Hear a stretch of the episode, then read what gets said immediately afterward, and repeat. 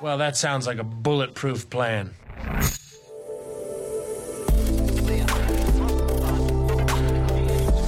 Startup Insider Daily. Bulletproof Organization. Perspektiven und Best Practices zum Aufbau gesunder Unternehmen.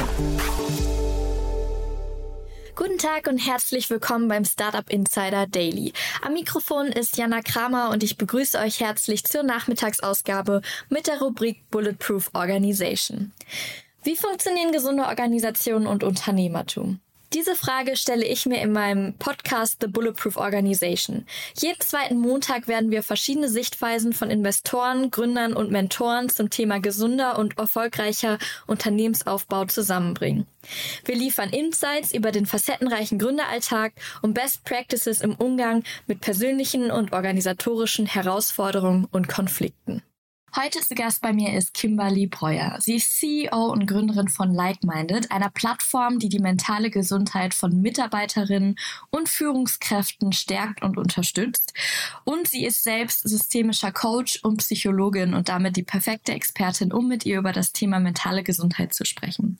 Wir sprechen darüber, in welcher Verantwortung Unternehmen stehen, die mentale Gesundheit ihrer Mitarbeiter zu unterstützen und auch darüber, wie man die mentale Gesundheit von Gründern, aber auch von Mitarbeitern mit ganz leichten Maßnahmen unterstützt. Ich wünsche viel Spaß beim Reinhören und ich hoffe, dass ihr euch den einen oder anderen Punkt eventuell auch mitnehmen könnt. Startup Insider Daily. Bulletproof Organization. Ja, herzlich willkommen, Kimberly Breuer. Kimberly, du bist Psychologin, systemischer Coach und Co-Founderin und CEO von Like-Minded. Ihr bietet mit eurem Startup Unterstützung für die äh, Verbesserung der mentalen Gesundheit von Mitarbeitern und Führungskräften. Und ich äh, freue mich sehr, dich heute interviewen zu dürfen. Ja, hallo liebe Jana. Ich freue mich ebenso, heute dein Gast sein zu dürfen und mit dir über dieses spannende Thema zu sprechen. In meinem Podcast geht es ja darum, wie wir gesunde Organisationen aufbauen können. Und was mich total interessieren würde, was spielt denn eigentlich die mentale Gesundheit von Mitarbeitern und auch Führungskräften für eine Rolle, wenn es um gesunde Unternehmen geht? Also das ist natürlich eine sehr große Frage, die man sicherlich nicht mit nur einem Satz beantworten kann. Und trotzdem kann man ganz klar sagen, dass die mentale Gesundheit wie eine Art ja Fundament oder Basis ist und darstellt, damit wir Menschen überhaupt leisten können. Ja? Und da nun mal auch der Unternehmenserfolg am Ende des Tages natürlich von der Leistung eines jeden Einzelnen abhängig ist, kann man sozusagen sagen, dass einer der wichtigsten Prädiktoren für Unternehmenserfolg letztlich die mentale Gesundheit des Einzelnen ist, genauso wie natürlich auch die physische Gesundheit.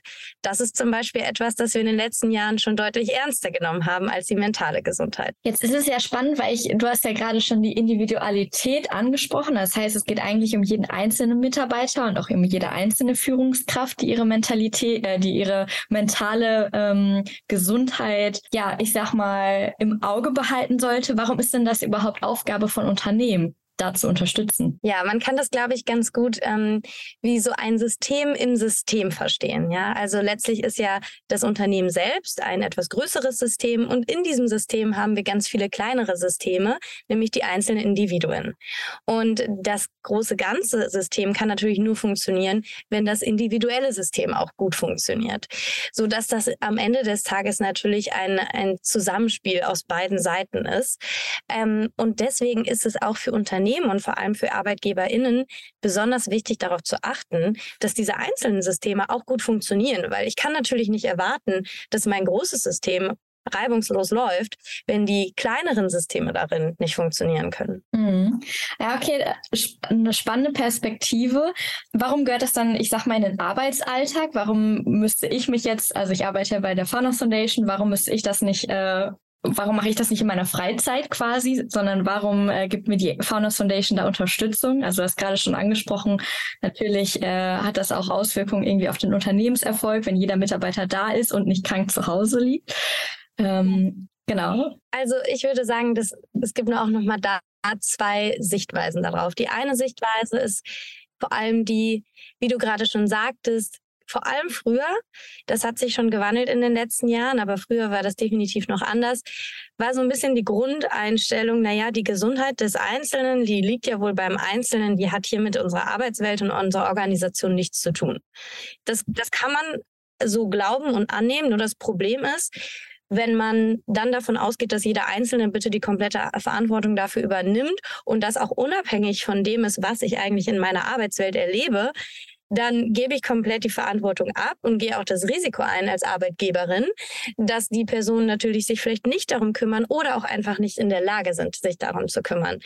Das heißt, in dem Moment, wo ich diese Verantwortung so abgebe an die einzelnen Personen, gehe ich das Risiko ein, dass es vielleicht am Ende im großen System einfach nicht klappen kann.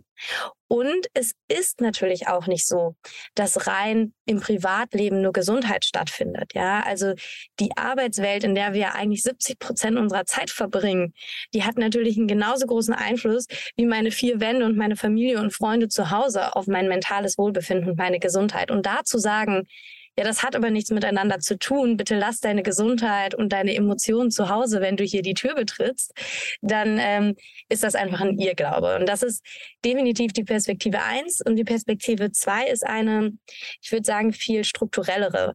Das heißt, selbst wenn das Individuum sozusagen vornimmt, sich um seine eigene Gesundheit zu kümmern, vor allem um die mentale Gesundheit und versucht präventiv daran zu arbeiten oder in Krisensituationen sich Unterstützung zu suchen, ist es leider so, dass im privaten Kontext, im privaten Markt kaum Zugangsmöglichkeiten bestehen. Das heißt, wenn wir uns allein Deutschland anschauen, wartet man um die vier bis sechs Monate um zum Beispiel auf einen Therapieplatz bei einem Psychotherapeuten.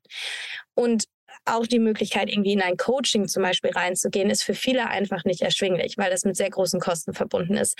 Das heißt, im privaten Markt sind die Zugänge extrem schwer erreichbar und dadurch kann man auch hier wieder sagen, kommt der Arbeitgeber immer mehr in eine Verantwortung, einfach zusätzliche Optionen anzubieten. Weil selbst wenn ich sage, hey, bitte macht das alle alleine, der Zugang ist teilweise einfach nicht gegeben.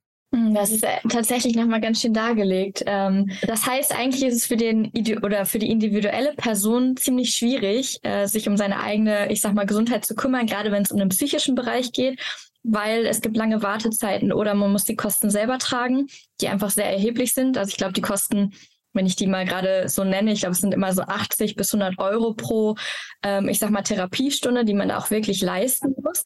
Und jetzt muss man sich natürlich vorstellen, wenn man die irgendwie öfter im Monat hat, dann geht das natürlich schon am Ende ähm, auf, das, auf das Geld der einzelnen Person. Das heißt, ähm, letztendlich ähm, ist es ein Selbstschutz für ein Unternehmen, wenn sie quasi das Risiko vorbeugt, dass ihre einzelnen Mitarbeiter ähm, ja an mentalen Erkrankung erkranken. Genau, also zum einen ist es wohl ein Selbstschutz und zum anderen meiner Meinung nach aber auch viel mehr als das eine ganz grundsätzliche Werteeinstellung, weil ich beispielsweise als Arbeitgeberin ja baue ja, stelle ja ein Team zusammen an Menschen, die mit mir gemeinsam an einer Vision arbeiten, von der wir alle überzeugt sind. Ja, wir erwarten ja von unseren Mitarbeitenden, dass sie irgendwie ihre 100 Prozent mitbringen, wenn sie hier hinkommen, dass sie motiviert sind, dass sie Lust haben, darauf zu arbeiten, dass sie mit uns gemeinsam Gas geben.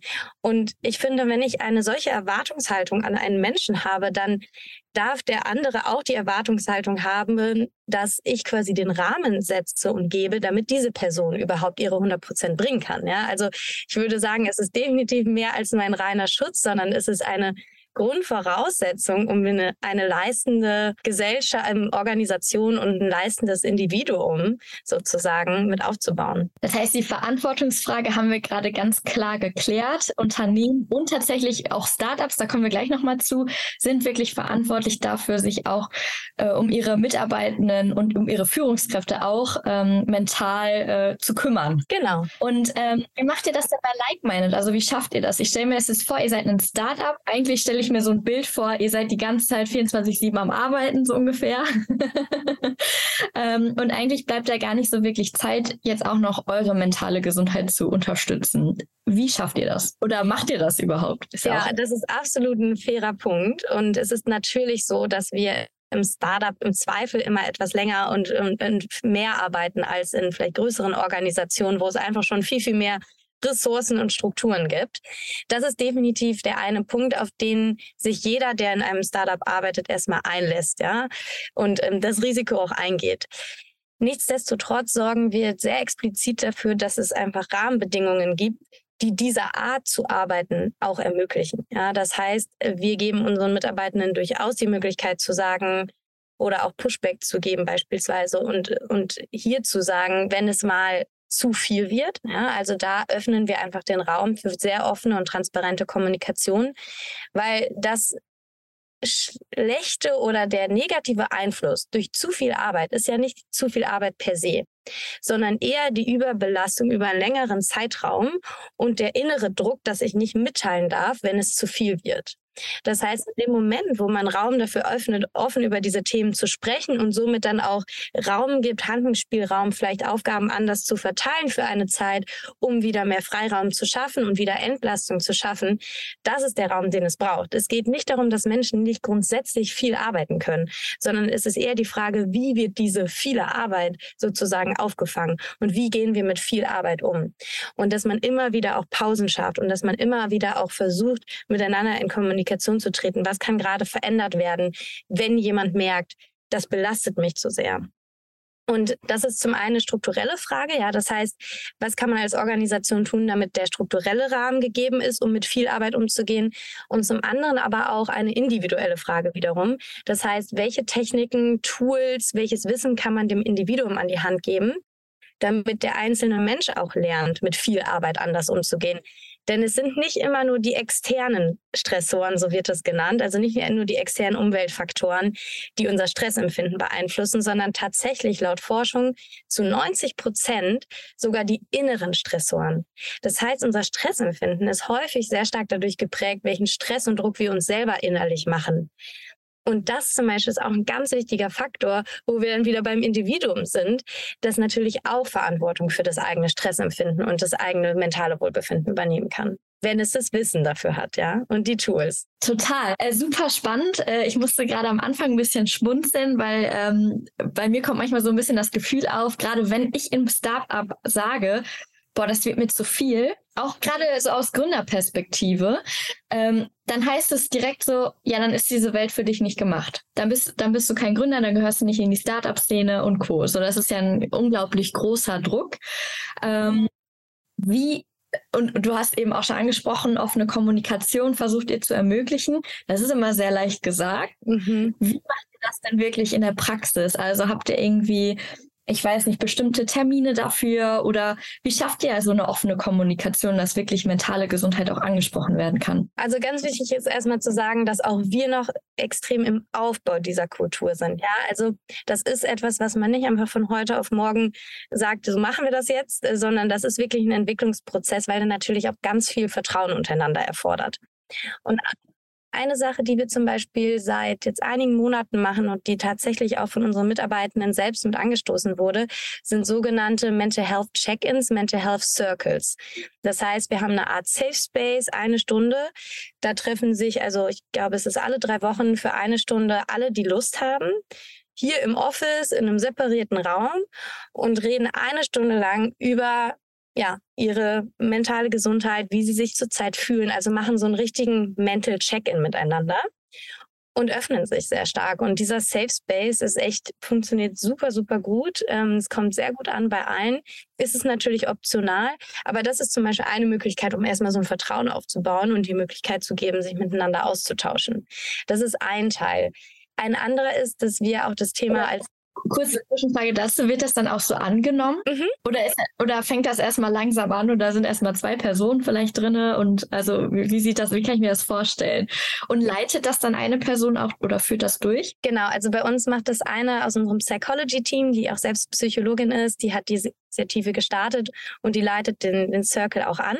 Und es wird bisher sehr gut angenommen. Es sind natürlich nicht immer alle dabei, was aber auch häufig eine zeitliche Frage ist.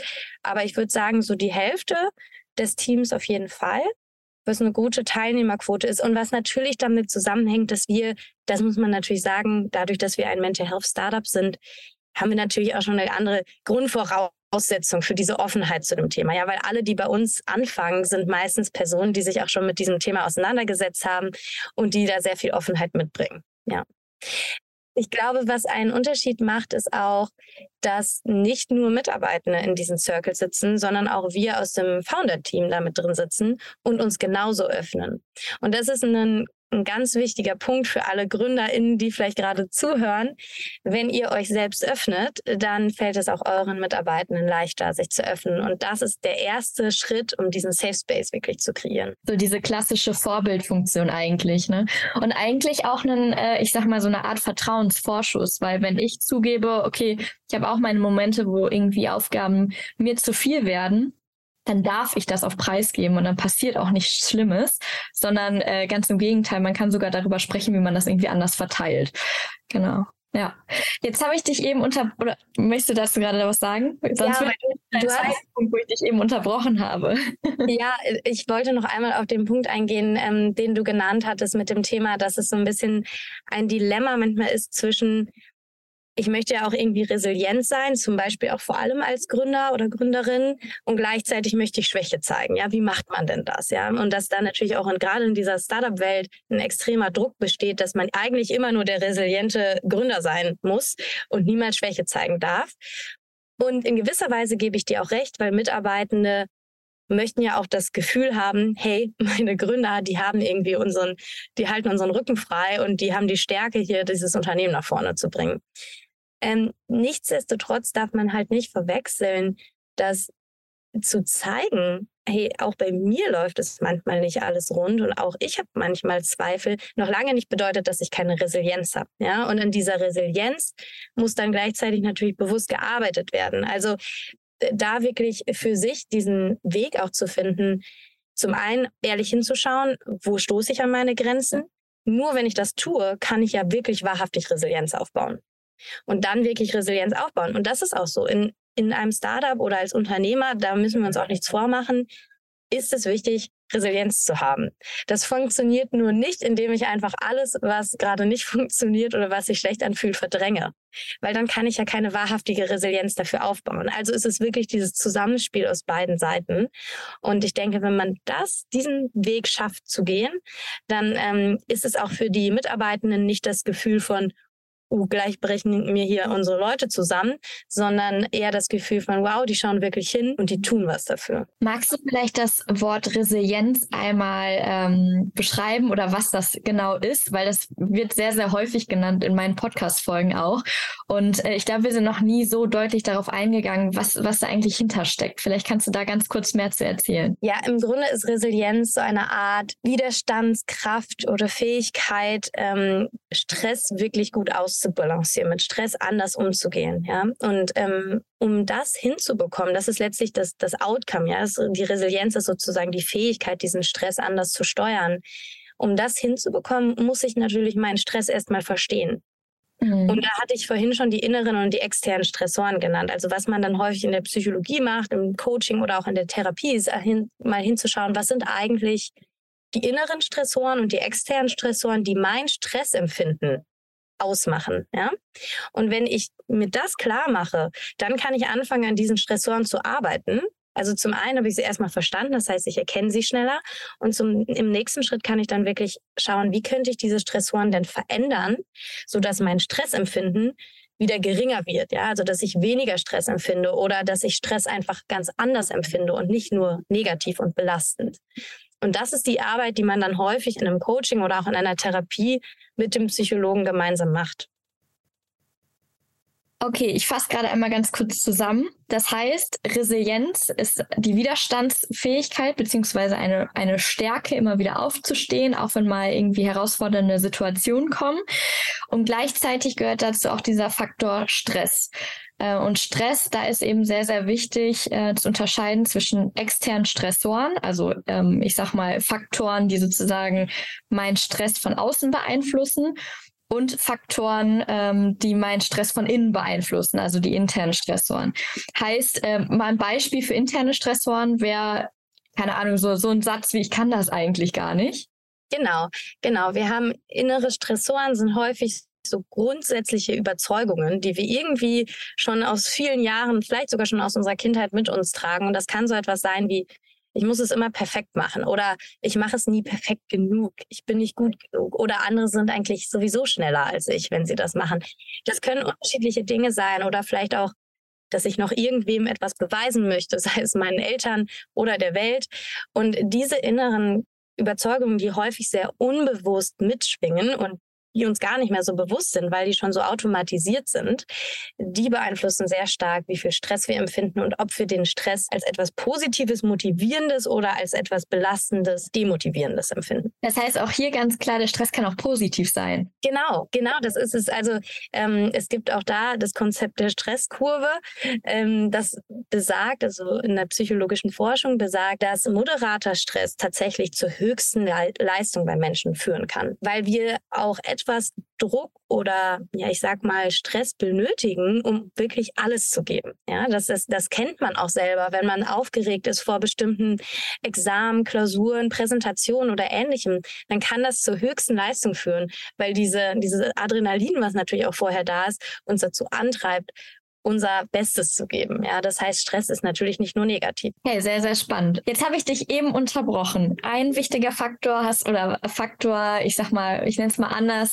eine Möglichkeit im, im, Unternehmen selbst tätig zu werden, ist so dieser Safe Space, den ihr bietet bei Like-Minded. Da habe ich dich eben unterbrochen. Du wolltest noch äh, mehrere Möglichkeiten nennen, äh, die man auch im Unternehmen einbinden kann. Genau. Also grundsätzlich ist es für uns auch so, dass wir den, das Thema mentale Gesundheit oder Achtsamkeit mit sich selber ähm, auch als einen unserer Unternehmenswerte definiert haben und daran arbeiten, diesen Wert auch wirklich zu leben und zu etablieren in unserer Kultur. Das heißt, das ist das, das, zweite Thema, wirklich zu überlegen, kann ich das nicht sogar als Wert in unserer Unternehmenskultur verankern? Das kann natürlich auch grundsätzlich der Wert Gesundheit sein.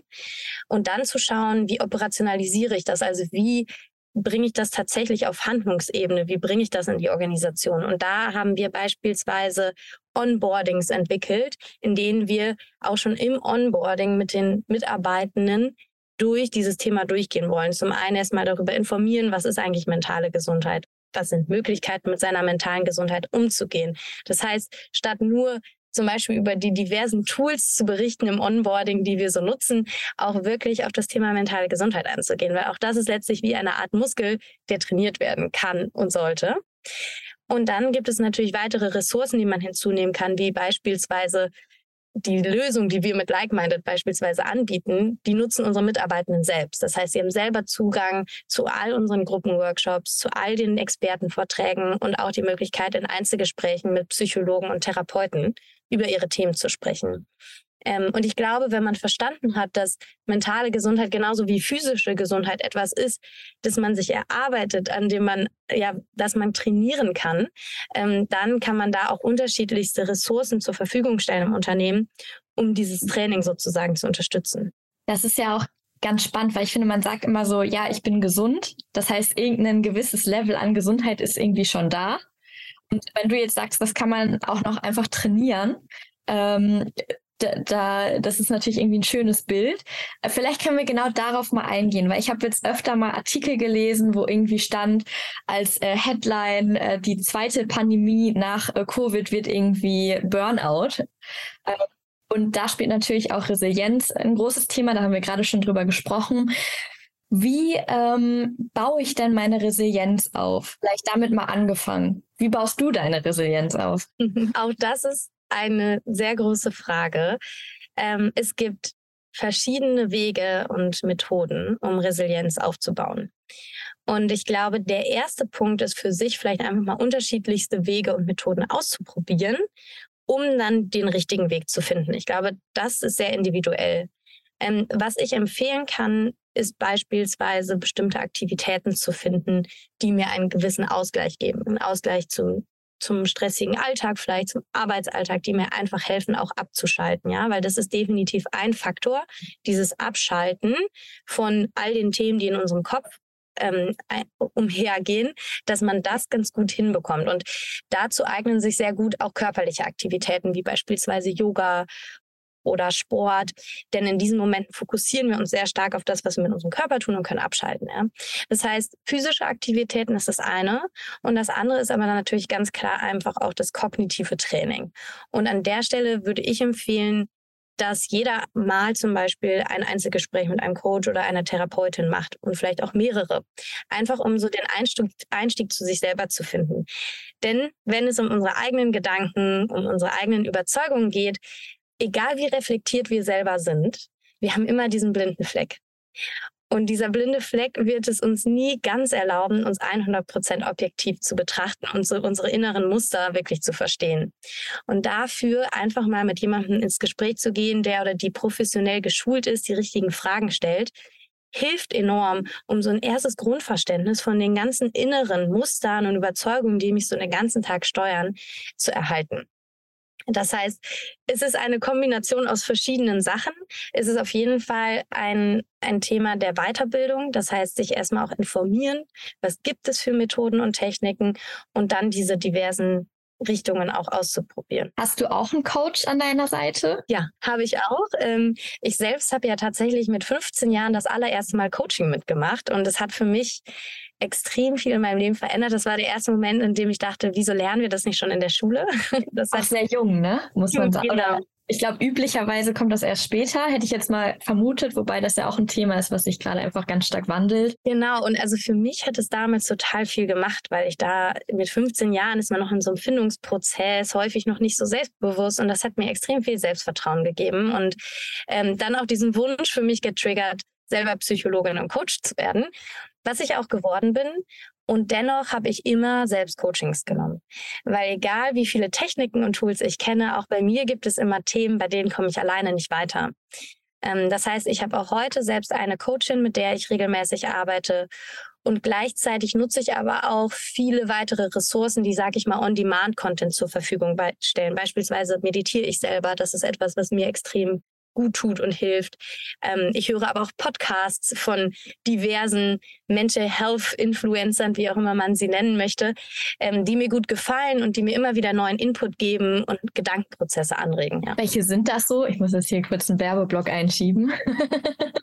also, ähm, es gibt gerade zum Beispiel eine Influencerin, äh, die heißt The Holistic Psychologist, ähm, findet man auch auf Instagram, die sehr schönen Input ähm, und ähm, ja, Inhalte liefert.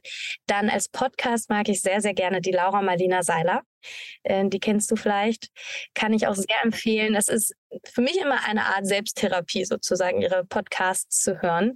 Und äh, die Stefanie Stahl finde ich auch selbst persönlich sehr interessant. Auch selber Therapeutin, ne? die irgendwie im Podcast Therapiestunden durchführt. Ne? Mhm. Genau, genau. Und äh, da kann man auch, und das ist auch schön, dass sie zum Beispiel auch Coaching-Situationen vorstellt, extrem hilfreich ist, weil häufig stellen wir fest, wenn wir anderen bei ihrem Coaching zuhören, dass wir ähnliche Themen haben. Und dann brauchen wir gar nicht selbst ins Coaching zu gehen, sondern können einfach vieles mitnehmen aus dem Coaching, dem wir zuhören. Ja. Sind ja auch manchmal einfach die Fragen spannend, die sie stellt und die man sich dann auch natürlich irgendwie selber in der Selbstreflexion stellen kann. Genau, genau, definitiv. Wie ähm, nutzt du deine, ich sag mal, Coaching-Rolle, beziehungsweise du hast auch eine Ausbildung zum Coach, richtig? Genau. Und äh, wie nutzt du die ähm, in deiner Führung? Also ist das da auch bemerkbar und gehst du da auch auf äh, die mentale Gesundheit ein? Weil vielleicht kurz zum äh, Hintergrund, ähm, natürlich ist ist bei uns beiden, ich meine, wir haben beide Psychologie studiert, da ist jetzt äh, das Thema mentale Gesundheit schon sehr groß geschrieben, bei anderen Personen jetzt noch nicht unbedingt.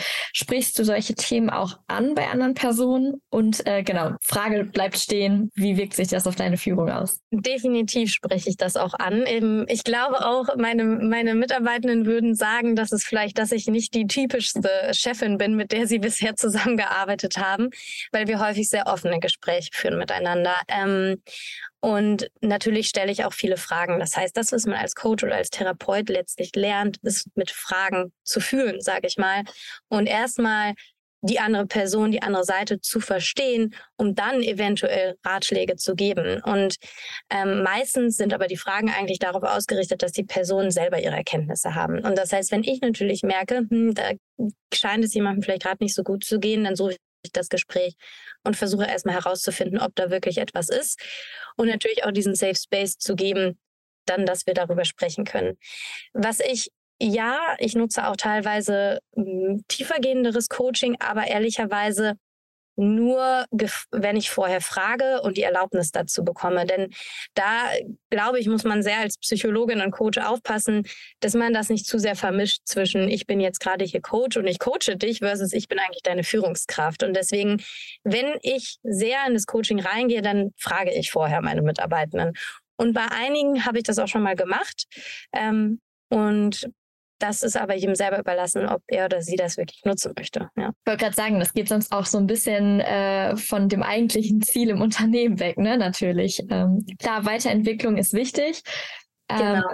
Aber ich sag mal, manche Themen, jetzt sind wir wieder bei unserer äh, ursprünglichen Frage, sollte man vielleicht dann auch extern klären sogar? Genau, und wenn es persönlich und privat ist, dann ist es eher so, dass ich die Empfehlung ausspreche, dass Sie zum Beispiel mit einem unserer Psychologen auf der Plattform mal über diese Themen sprechen. Ne?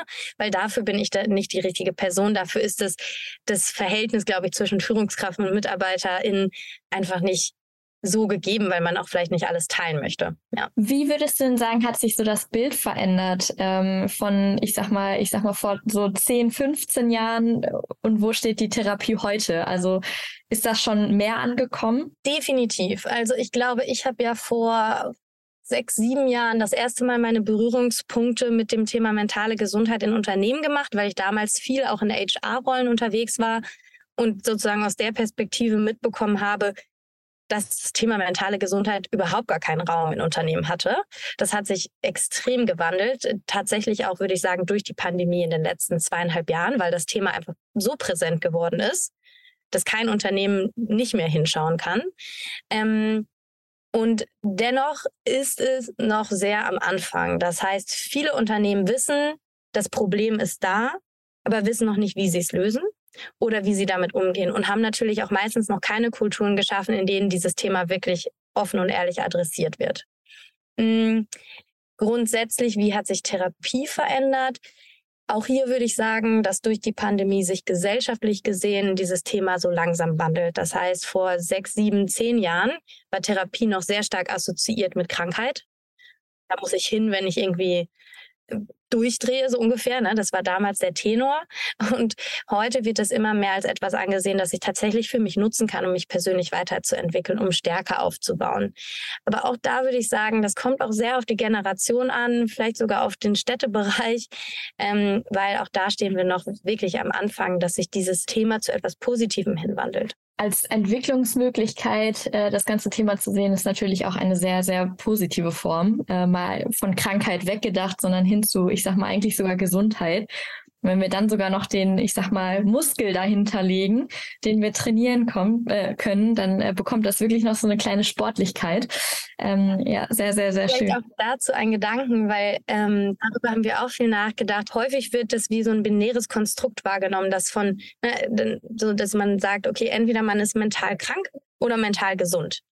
Wir würden aber einen Schritt weitergehen und sagen, es ist kein binäres Konstrukt, sondern es ist eigentlich ein Spektrum, das von minus eins, wo wir dann wirklich von mentaler Krankheit sprechen, über null, was dann mentale Gesundheit wäre, bis hin zu eins mentale Stärke geht. Also da wirklich diese Range sozusagen zu vergrößern, auf der wir rangieren können, weil mental gesund oder bei null zu sein ist erstmal neutral. Das sollte, das sollte sozusagen die Grundlage sein, die Voraussetzung und von da aus können wir dann wirklich an mentaler Stärke und Resilienz arbeiten. Was verstehe ich denn überhaupt eigentlich? Also jetzt sind wir zwar, haben wir schon länger gesprochen, aber was verstehe ich denn eigentlich unter mentaler Gesundheit? Darüber können wir ja auch einmal sprechen. Wir haben, wie gesagt, ja eben schon öfter mal Resilienz angesprochen.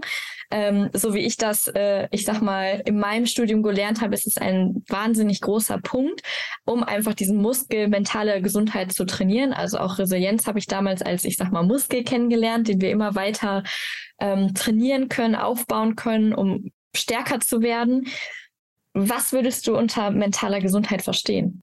Mhm. Es gibt ja auch durch die WHO eine ganz offizielle Definition, die lohnt es sich vielleicht auch einmal anzuschauen. Ähm, ich denke allerdings, dass auch da wahrscheinlich noch Entwicklung besteht. Also ich könnte mir sehr gut vorstellen, dass wir vielleicht mentale Gesundheit in zehn Jahren von heute nochmal anders definieren, als wir das heute tun.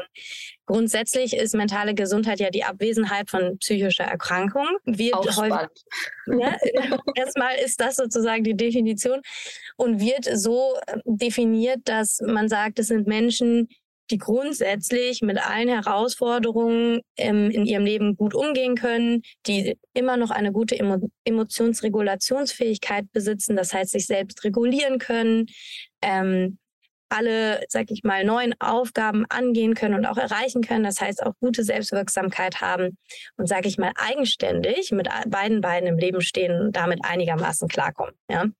So, das ist vielleicht so die grobe Definition davon. Ähm, aber da gibt es dann natürlich ganz viele Abstufungen, weil die Frage ist auch immer, selbst wenn ich das gerade tue und eigentlich alles irgendwie einigermaßen jonglieren kann, ist ja immer noch die Frage, bin ich deshalb gerade glücklich? Ja, und viele Menschen können irgendwie alles jonglieren. Aber wenn du sie fragst, ob sie glücklich sind und zufrieden in ihrem Leben, würden sie vielleicht sagen, nee, eigentlich nicht. Hm, ja, ja, okay. Wo, woran liegt das dann? Naja, das ist dieses Thema, wo sich dann das Spektrum erweitert, würde ich sagen, wo wir dann eben anfangen können, uns wirklich mal ganz aktiv mit unserem mit unserem inneren Gedankenkarussell, mit unserem inneren Wesen zu beschäftigen, um herauszufinden, was sind eigentlich die Dinge, die mich wirklich erfüllen, die mir wirklich Zufriedenheit im Leben geben. Und woran liegt das, dass vielleicht viele Menschen gar nicht so zufrieden sind? Ja, meiner Meinung nach daran, dass sie sehr unbewusst ähm, durch ihr Leben gehen und dass sie vielleicht viele Dinge derzeit im Leben machen und ausführen und haben, von denen sie glauben, dass man die so machen müsste, weil uns das die Gesellschaft so vorgegeben hat, weil es ein bestimmtes Ideal gibt, ohne sich selbst je gefragt zu haben, ist das eigentlich was, etwas, das mit mir resoniert? Macht es mir eigentlich Spaß, in diesem Job zu sein oder mache ich diesen Job nur, weil man das ja so macht? Ja, und ähm, das wiederum korreliert damit Zufriedenheit und, und Erfülltheit. Ich habe ich hab gerade dieses Bild vor Augen tatsächlich, ähm, das, das, kennst du bestimmt auch, dieses Fass, was überläuft. Äh, passt eigentlich auch so ein bisschen eher zum Stressthema. Ähm, aber auch bei dem Wohlbefinden habe ich manchmal das Gefühl, dass es wie so ein Fass ist, wenn du Dinge tust, die dir wirklich ähm, wohltun, dann ähm, dann wird dieses Fass halt, äh, ich sag mal, so ein bisschen entladen. Also vielleicht mal mit dem Stressbild, da ist es leichter zu verstehen. Das ist, das ist nämlich ein sehr, sehr schönes Bild, was ich gerne anbringen würde. Ähm, wenn, wenn wir quasi, man kann sich vorstellen, jeder Mensch hat irgendwie einen Fass. Und äh, jetzt kommen ganz viele Aufgaben rein und es können Stressoren sein. Und ähm, am Anfang kann das noch schön sein, weil dann ist es äh, Fass voll. Vielleicht ist es ein Weinfass, vielleicht ist es ein anderes Getränk, unalkoholisch und Co. Ähm, aber irgendwann kommt dieses Fass zum Überlaufen. Und dann ist sozusagen der Moment, wo dieser ganze Stress oder das Wohlbefinden vielleicht nicht mehr so gut ist. Auch. Ja, das ist, das ist ganz schön. Und dann zu wissen, jetzt, jetzt kommt aber der, der spannende Punkt, wie kann ich eigentlich ein Loch in meinen Fass bohren, damit das Fass eben nicht überläuft? Also was sind eigentlich die Dinge, die, die mich entstressen? Jetzt kommt eigentlich so ein bisschen diese, diese Aufgaben, die mein Wohlbefinden äh, stärken dazu.